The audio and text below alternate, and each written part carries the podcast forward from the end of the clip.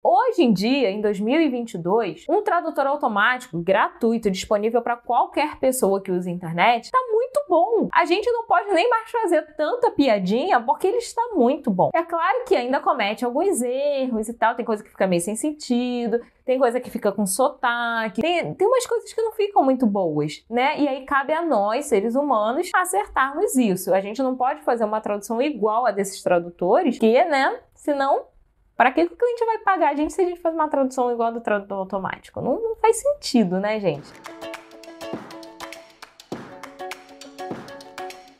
Olá, tradutores! Tudo bem com vocês? Eu sou a Laila Compan, criadora do Tradutor Iniciante, sou tradutora profissional e tô aqui toda semana para dar uma dica para você que quer ser tradutor, para você que está pesquisando sobre essa profissão, sobre o mercado, ver se vale a pena. Então, Fica comigo e hoje a nossa conversa vai ser rapidinha, mas eu acho que você vai gostar. Hoje nós vamos falar sobre memória de tradução e tradução automática, o que, que é isso, quais são as diferenças. Hoje, no Globo Repórter. Eu gravei um vídeo tem um tempinho já e eu recebi vários comentários do pessoal pedindo para explicar a diferença, né? Então, vambora aí que hoje a gente vai falar exatamente sobre isso. Caso você não tenha ainda assistido um vídeo sobre como funciona uma Cat Tool que eu gravei em 2018, 2018, eu tava, tava muito grávida naquela época, gente, muito grávida mesmo. E eu gravei um vídeo para vocês mostrando a tela do meu computador, como funciona, né, uma Cat Tool, porque dentro da Cat Tool a gente tem tem uma coisa chamada memória de tradução. E aí muita gente confunde o que é uma memória de tradução e a tradução automática, né? Dá uma confusão total, porque parece que a memória de tradução faz uma tradução automática. Só que são coisas diferentes. Fala, não me diga! Né? Uma coisa é você pegar o seu texto, o seu arquivo, uma frase, uma palavra, enfim, e jogar lá naquele tradutor automático gratuito disponível na internet. E outra coisa é você pegar e fazer a tradução e essa sua tradução ficar salva e depois ela poder ser reutilizada. Vamos lá, como é que funciona então a memória de tradução? Quando a gente trabalha dentro de uma Cat Tool, a gente ativa uma memória de tradução ou a gente cria uma memória de tradução. Primeira vez que você estiver usando, o cliente não te mandar uma, você vai criar uma memória de tradução no seu programa, né, na sua Cat Tool favorita. E aí o texto dentro de uma Cat Tool fica dividido em segmentos. São são vários segmentos divididos, às vezes por frase, às vezes fica mais de uma frase, né? Varia um pouquinho. E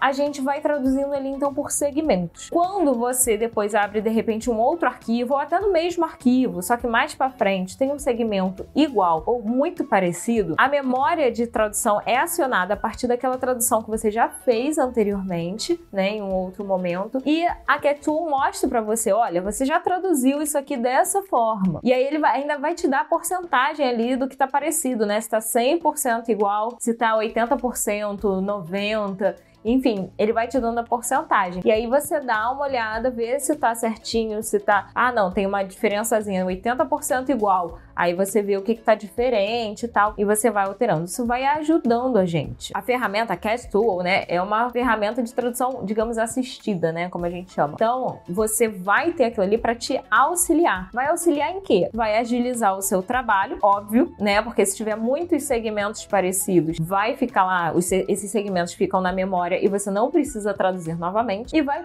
padronizar a sua tradução. Imagina se num primeiro momento aparece lá um segmento pronto e você traduz de um jeito, aí depois aparece novamente, você não lembra como é que você traduziu exatamente, e aí você traduz de um jeito diferente, e depois você ele aparece de novo e aí você traduz de uma terceira forma diferente.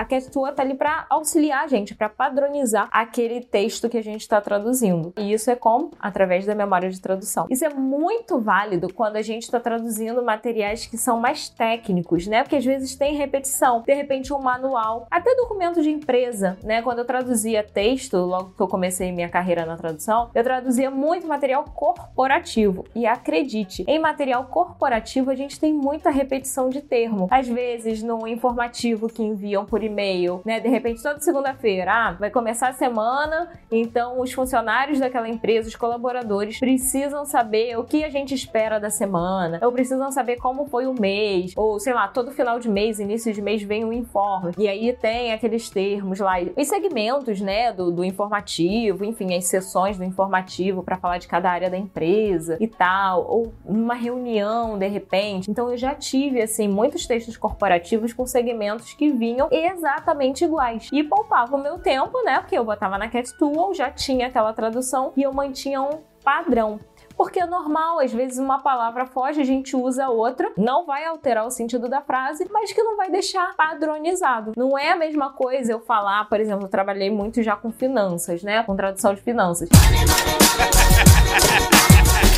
Então não é o mesmo eu ficar falando, olha, você precisa economizar recursos da empresa. E aí, de repente, do nada eu esqueci que eu uso o termo economizar recursos da empresa e eu começo a dizer poupar. Para mim, de repente, isso não significa nada. Para quem tá lendo aquele material, sempre vê a empresa mandando o arquivo falando sobre economizar e de repente vem o arquivo falando sobre poupar. É a mesma frase, só mudou essa palavra. Pensa no cliente final, pensa em quem está lendo aquele arquivo. Vai estranhar, vai causar um estranhamento, tá? Então, para quem trabalha com texto, principalmente área técnica, é bom usar o Maquette Tool. E mesmo que não seja área técnica, né? Como eu falei, corporativo também é super válido. Toda vez que você trabalha com texto, procure usar o Maquette Tool justamente para criar uma memória, deixar sua memória bem robusta para você ter esses termos, para você ter um padrão nas suas traduções. Isso, isso, isso, isso, isso. E aí você pode criar uma memória, digamos, geralzona e uma memória para cada cliente, entendeu? Eu fazia isso. Eu para um cliente eu tinha ali uma memória, para outro cliente eu tinha outra memória. Preferia fazer assim porque eu achava que ficava mais organizadinho e não ia misturar, né? Porque às vezes, por exemplo, vou pegar o mesmo termo, tá? O poupar e o economizar. Tem cliente que vai ter preferência pelo termo poupar. Tem cliente que vai ter preferência pelo termo economizar, né? E aí é só preferência do cliente, tá? às vezes do público dele, enfim. Isso aí não, não cabe a gente discutir porque não seria nada que alterasse tanto o sentido de uma tradução. Já no tradutor automático, ele meio que tem uma memória também, né? Porque, vamos pegar aí um exemplo. Um,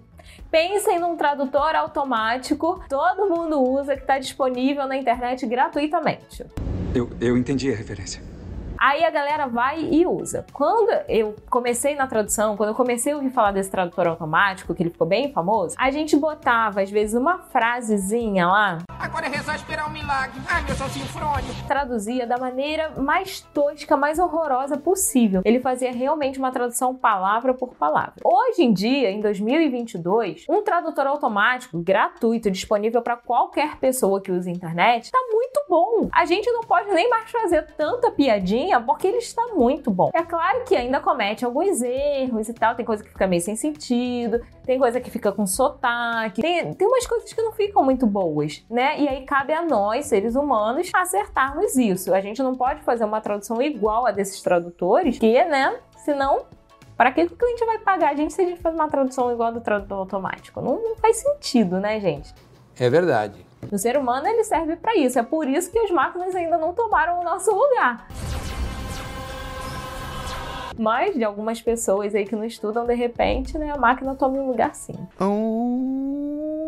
Então abre seu olho e estude. Falando em estudar, eu vou dar uma pausa aqui na minha explicação e vou dar um recado para vocês. Aliás, eu não. A Glossa vai dar um recado para você. Ouve aí. Ei você! Você aí! Que já cansou de fazer cursos de interpretação e ainda assim não se sente confiante na profissão.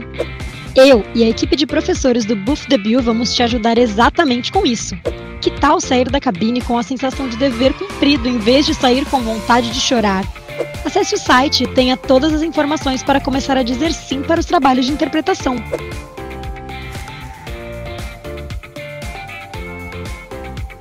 Então tá aí o recado da Glossa para você que quer ser intérprete. Faça um curso, vai se aperfeiçoar, vai ter as práticas com feedback, com tudo lindão. Mas voltando lá ao tradutor automático, né, o que eu tava falando. A gente alimenta esse tradutor automático. Não sei se vocês já perceberam, mas a gente tem até como consertar uma tradução. Se você coloca um, vamos supor, faz um teste aí na sua casa, coloca um paragrafinho, coloca uma frase. Se o tradutor automático traduzir errado, você pode ir lá e pode corrigir. E assim ele vai aprendendo ele vai criando um banco de dados cada vez mais robusto e vai fazendo uma tradução cada vez melhor. É isso que acontece, né? As pessoas estão usando cada vez mais, ele está ficando mais, entre aspas, inteligente. A grande questão é, ele não pensa, ele não raciocina. Então você não consegue, por exemplo, pessoal que vamos sair da área técnica, né? Eu falei sobre a questão da memória da tradução e tal. Até mesmo um tradutor automático para a área técnica, os pagos, né? Existem empresas que usam tradutor automático pago e tal, específico para a empresa, né, né? Mas é, eles são muito válidos para tradução técnica, que é uma tradução ali que, sabe, é, é tipo humanas e exatas. Entendeu? Vamos lá. Exatas é aquilo, é aquilo mesmo. Tem discussão. 2 mais 2 é igual a 4. Tem. Não dá para discutir, entendeu? É isso e ponto final. Aí você vai para humanas, né? Aí a galera começa a filosofar, aí não sei o quê. Nossa.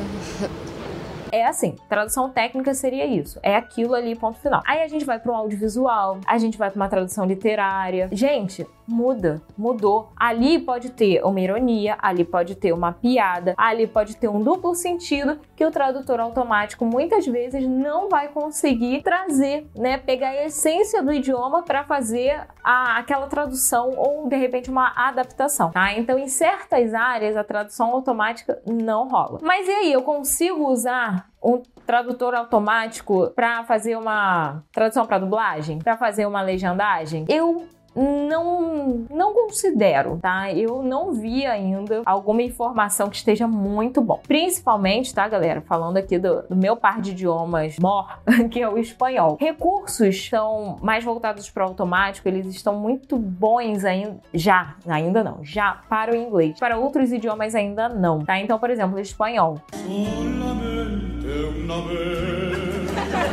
Não funciona legal. Não gosto, não curto. Mas vou falar uma coisa aqui para vocês. Quando eu trabalho com tradução para dublagem, não é legendagem, tá? Presta atenção! Tradução para dublagem, eu uso Cat Tool, sabia? É, eu faço tradução para dublagem na Cat Tool. Então, eu, por que que eu faço isso? Porque às vezes, principalmente se eu pegar alguma série ou algum filme que tenha muito flashback, é ótimo, porque eu consigo manter ali a mesma tradução. Então, se eu traduzir uma coisa lá no comecinho, se for uma série, né, que tem vários episódios, pego um episódio que fala de um flashback que eu traduzi no, sei lá, lá no comecinho da série, vai ficar ali praticamente a mesma tradução igualzinha. Pô, de um colega e a gente vê, né? A gente conversa com a equipe de tradutores. Ah, e aí, quem traduziu o flashback tal, não sei o quê. Se não tiver lá no nosso script qual é o, o episódio. Mas a gente geralmente faz isso. Senão você tem que ir lá na mão procurar episódio tal. Aí vai lá, abre o Word, não sei o que, localizar. Não, não. Então ali não, ali já tá na minha memória de tradução da Ketu e eu consigo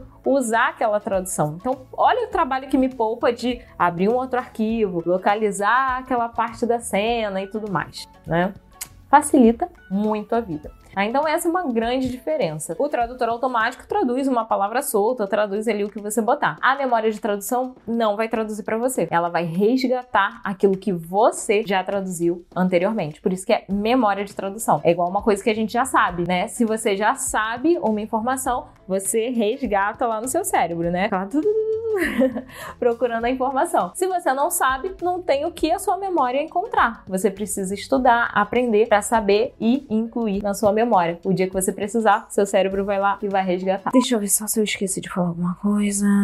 Então é isso, espero que esse vídeo tenha te ajudado. Acredito que se você pegar aí até uma ferramenta gratuita mesmo, pega um, uma Cat Tool gratuita para você testar, eu tenho certeza que você vai entender melhor. E no finalzinho agora do vídeo eu vou deixar para você o card do nosso vídeo sobre Cat Tool que eu gravei em 2018. E aí eu acho que você vai entender melhor, né? Visualizando o que eu tenho para mostrar para você, tá bom? Um grande beijo, sucesso!